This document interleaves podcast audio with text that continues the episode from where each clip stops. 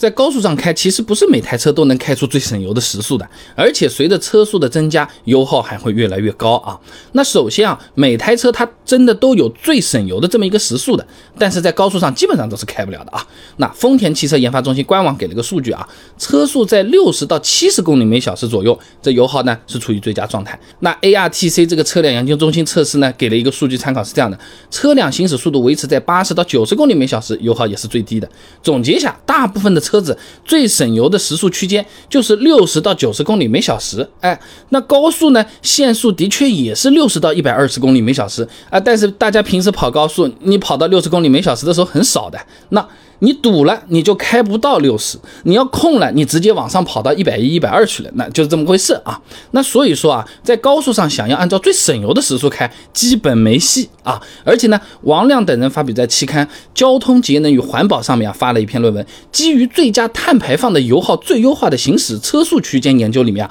它对不同品牌、不同排量、不同车型都进行了一个高速行驶实验啊啊，包括什么朗逸、雷凌、A 六、五系、普拉多等等等等，哎，高矮胖瘦、长长。短短都有了，那结果显示呢，车速超过了九十公里每小时之后啊，这油耗会随着车速的增加而明显增加，哎，有原理支撑的，有道理的。那高速上的车子基本上都是已经在高档位了，低转速的这么一个工况了啊。那这个时候影响油耗最大的因素是什么呢？空气阻力和发动机负荷。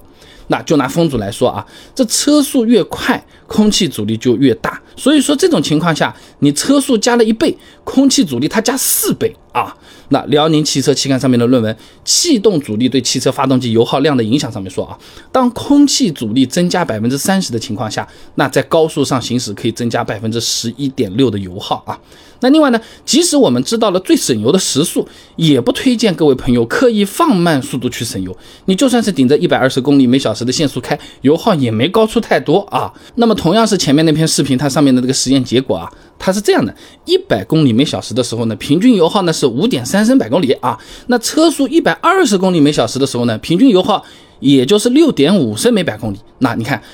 每开一百公里就相差一点二升，那按照我住的这个杭州前段时间的这个油价来算啊，基本上呢九十五号开一百公里大概就相差个十一块钱，而且呢就是你如果真是要省这个钱，它也有代价，对吧？你每开六百公里就要多花一个小时，那慢了嘛，对不对？那我们还不如就舒服舒服，按照平时的习惯速度开嘛就好了，是吧？十一块钱高速过路费也不止了，是吧？所以说我们也没必要去啊多花时间刻意的去减速来省油，省这么点钱啊。